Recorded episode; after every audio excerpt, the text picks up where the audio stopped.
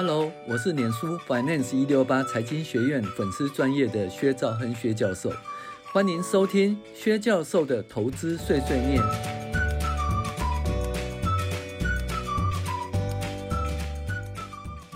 各位网友，大家好，我是薛兆亨薛教授。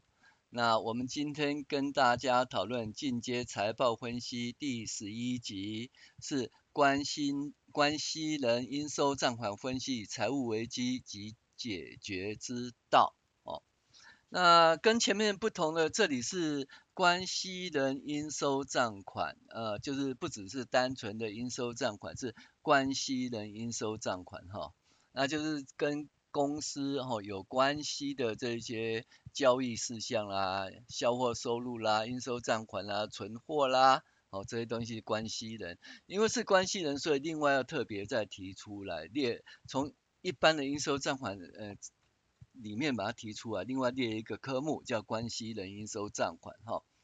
那这里的个案是讲说，妈妈欠哥哥钱，为了还债，居然卖弟弟抵债，哈，这也是蛮好玩的一个故事，哈。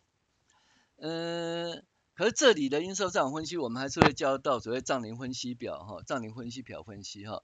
当然还有应收账款收款天数，说应收账款周转率这些重要的分析工具。哦，然后分析这家公司发生的问题。那首先呢，营收一增加，但是应收账款一直收不回来，会倒账吗？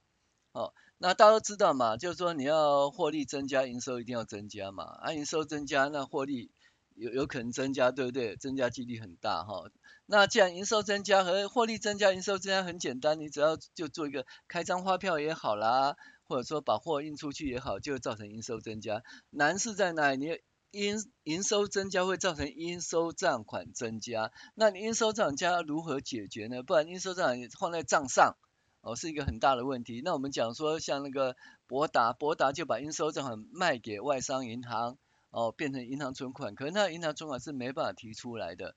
好，那我们讲这这家公司呢，这是力成哈、哦。那力成的话，它的应收账款后来是怎么解决的哦？好、哦，这也蛮好玩的哈。哦这次我们在讲说什么呢？应收账款收不回来的时候，嗯，因为是关系人交易，是妈妈跟儿子的关系啦。那妈妈一直拜托儿子帮忙代工，所以妈妈就欠儿子代工钱啊。那这代工钱就挂在应收账款的账上。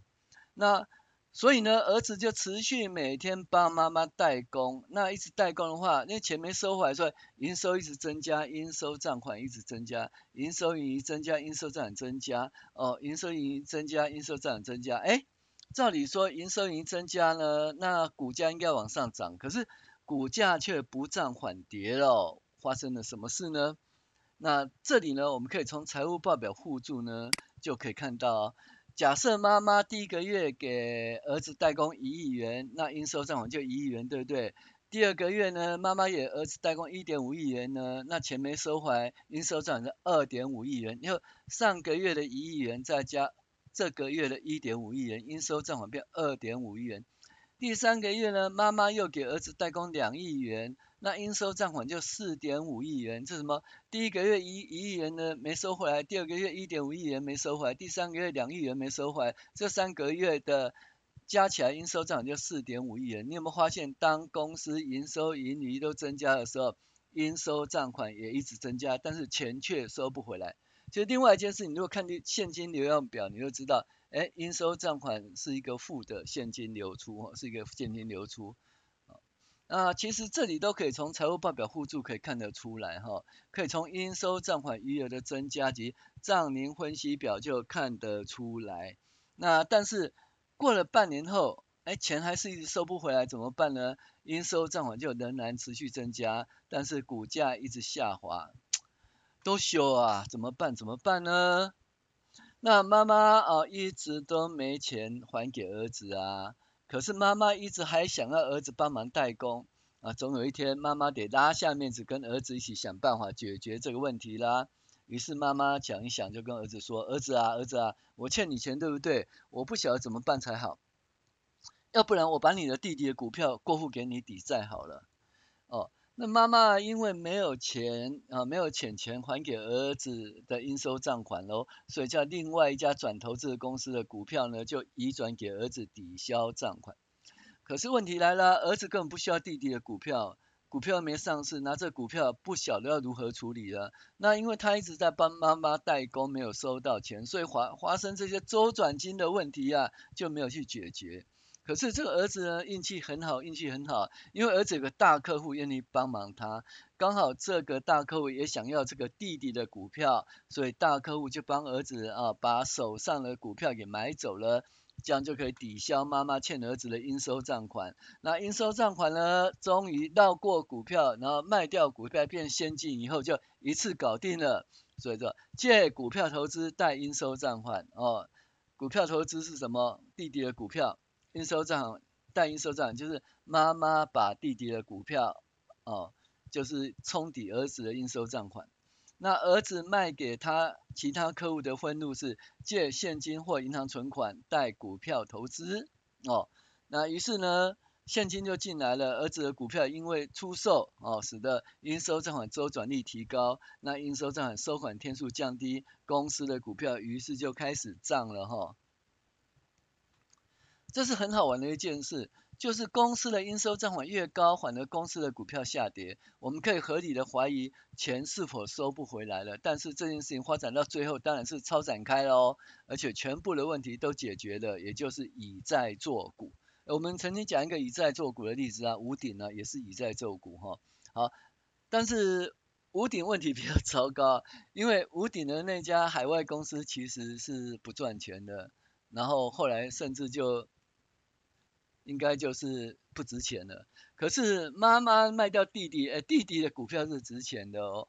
哦，对，撑久以后，哎，其实还是真的不错了哈、那这个例子是说，妈妈欠儿子钱，就拿弟弟的股票卖给哥哥，这是很好玩的一件事情。所以我们把它当做一个财报怪谈，能跟大家分享哈、营收一直增加，应收账款就收不回来，会倒账吗？原来可以用这一招还钱哈、那首先呢，我们是讲这个关系人应收账款哦，就是一般的应收账款哈以外呢，就是关系人的应收账。关系人呢，要么就是你的，呃，就是你的什么股东哦，或你的那个像你妈妈、你弟弟哦，跟你有关系的啊，这些都是关系应收账款。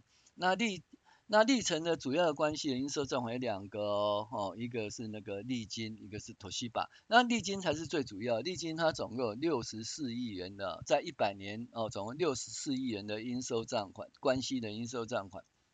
那九十九年有四十三亿元的关系的应收账款，所以它这个基本上就增加很多。Toshiba 倒是很健康哈，Toshiba 在九十九年有有十九亿的应收账款，然后到了。一百年也是十九亿的应收账，那表示说一件事，就是说，哎，就是它的应收账维持很稳定的，意思就是，哎，增加了应收，什么钱都有收回来哈，所以这个是这样子。然后呢，中间有一件事情呢，就是应收关系人款哈，它转列其他应收关系人款。什么叫其他应收关系人款呢？就是说，这个钱可能收不回来了。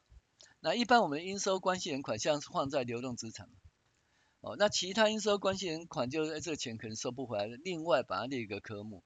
那列入其他关系人款项有什么好处呢？因为它会使什么？比如说原来的它应收关系人款项是八十八亿，可有四十三亿踢掉，变其他应收关系人款项。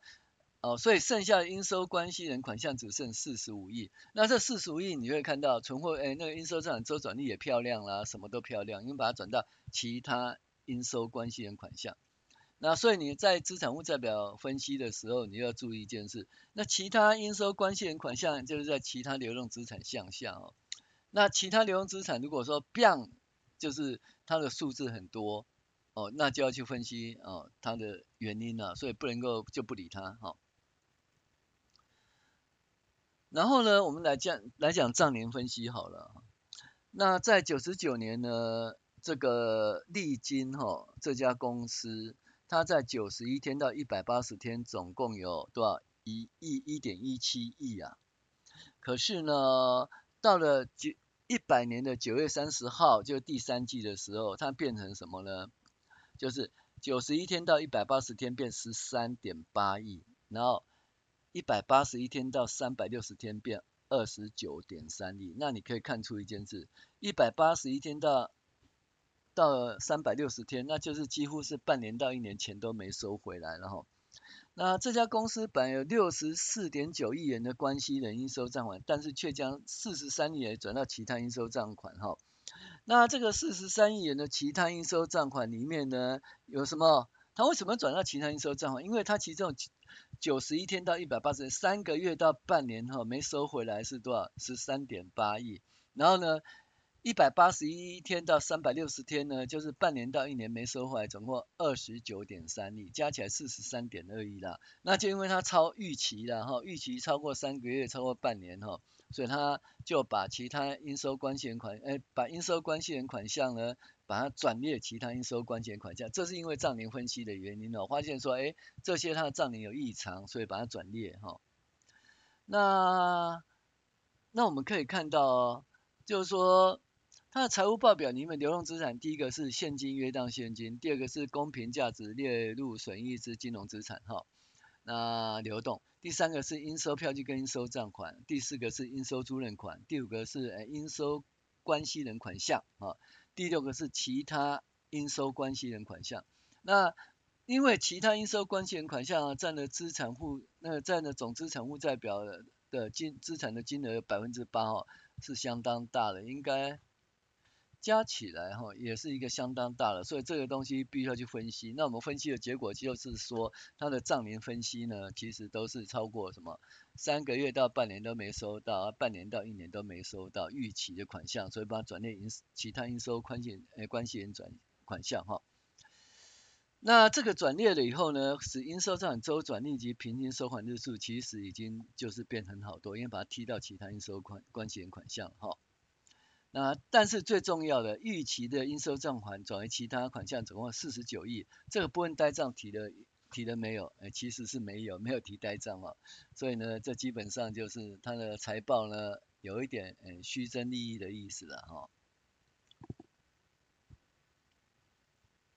好，那意思就是说，如果说这个四十九亿呢，如果企业减损，那钱拿不回来的话，哈，那他的财务报表相当难看，哈，相当难看。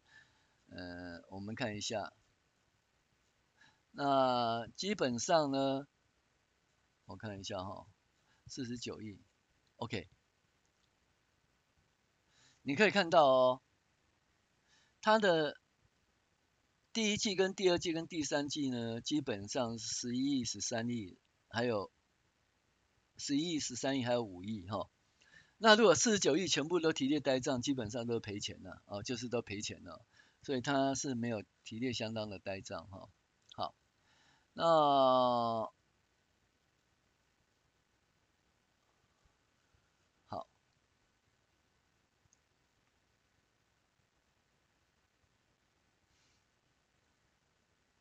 那在一百零三一百年第三季应收关系款项，历经公司有六十四亿哈，那其中呢又有那个第四季应收账款明细找到尔必达公司的，还有尔必达公司也是一样，呃这两家公司它有四十二亿哈，所以它基本上这是一个蛮大的问题哈。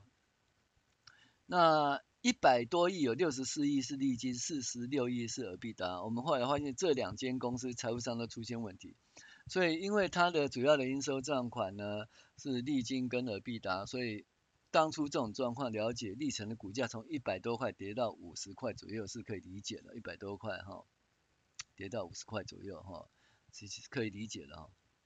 那发现一件事情，它的应收账款增加可能收不回来，那怎么办呢？像利金的部分。利金的部分呢？你看一百年，哎，你看哦，它一百年本来是有十亿哦，然后呢，一百年的应收关系人款款项呢，利金公司呢是五十六亿，然后呢，转为其他应收关系人款项有十亿，但大家知道转为其他应收关系人款项的原因是什么？就是它的账龄分析啊，就是三预期预期多少九十天啊，预期。到半年到一年，那些要转到其他应收款项，这个不能十亿哈。可所以呢，加起来的利金公司，呃，五十六亿加十亿等于六六十六亿。可是到了一百零一年的时候，你们发现呢，应收关系款项利金不见了呢，然后那个其他应收关系款项还只剩二十两千两百万，全部都消失了。那所以呢，它的那个它的应收账款从六十四亿变成两千多万哦，六十四亿变成两千多万。呃，是不是利金的钱都收到了？有，有收到，但是他是怎么收？利金哪有钱呢？就利金在一百零一年呢，他把瑞金的股票做一个抵押，那力成把瑞金的股票全部都转给金士顿，这是很漂亮一笔钱收回来了。可是呃必达部分就发生一点点问题，呃，这确实影响呃历程的获利哈，所以一百年的第四季它的获利确实有降下来哈。那其实从第三季就看得出来了，它税后净利就是从的呃十一亿、十三亿，第三季就变五点七亿了哈。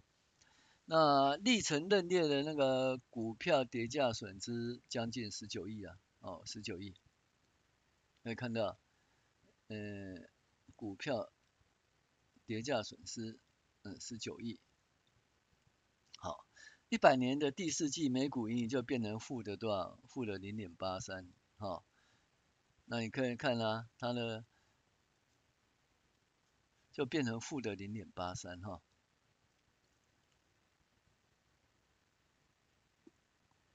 OK，那为什么呢？因为当应收账款减少，像利金就表示跟利金的生意越做越少，而必达出事的营收也越来越少。它的营业收入从九十九年第四季的九十八亿到一百零一年的第三季五十四亿，它营业收入减少，股价也往下掉。可是呢，如果发现这种事情呢，就在一百年第三季的营收还没减少的时候，就要发现应收账款增加以及应收账天数提高是一个警讯。那时候营收还会掉下，已经知道这种情形，所以要及早避开哈。那这个，所以它股价呢就必须要及早避开就对了哈。那中间的问题就是说，这里的问题是说，哎，如何把利金公司的应收账款呢，完全把它变不见了？那就是他怎么样？他把瑞瑞金哦去卖给利，去卖给利成抵他的应收账款，然后呢？其实瑞金的股票对力成其实是不重要的，因为它力成不需要有今年厂哈。可是力成的好朋友叫尔必达哈，他是客户哈，尔必达不是尔必达，金士顿。那金士顿就很好心，他就买了那个从力成的手上呢买了瑞金的股票，那就解决了这方面的问题啊。这是我们从账龄分析表看到哈，就是发现这家公司发生的问题。然后也知道它股价为什么下跌的原因，哦，股价为什么下跌的原因，然后呢，我们就可以知道，哦，这家公司，哦，它是用它的妈妈以债作股，哦，来偿还货款，所以呢，呃，我们记得我们在另外一个 case 啊，五鼎啊，是客户是以债作股偿还货款，然后利金，哦。利金的话是对力成也是以债做股偿还货款哈，这个例子，所以以债做股其实是减少应收账款一个很好的一个方式哈。好，呃，跟大家分析到这里，谢谢您的收看，我是薛兆英薛教授。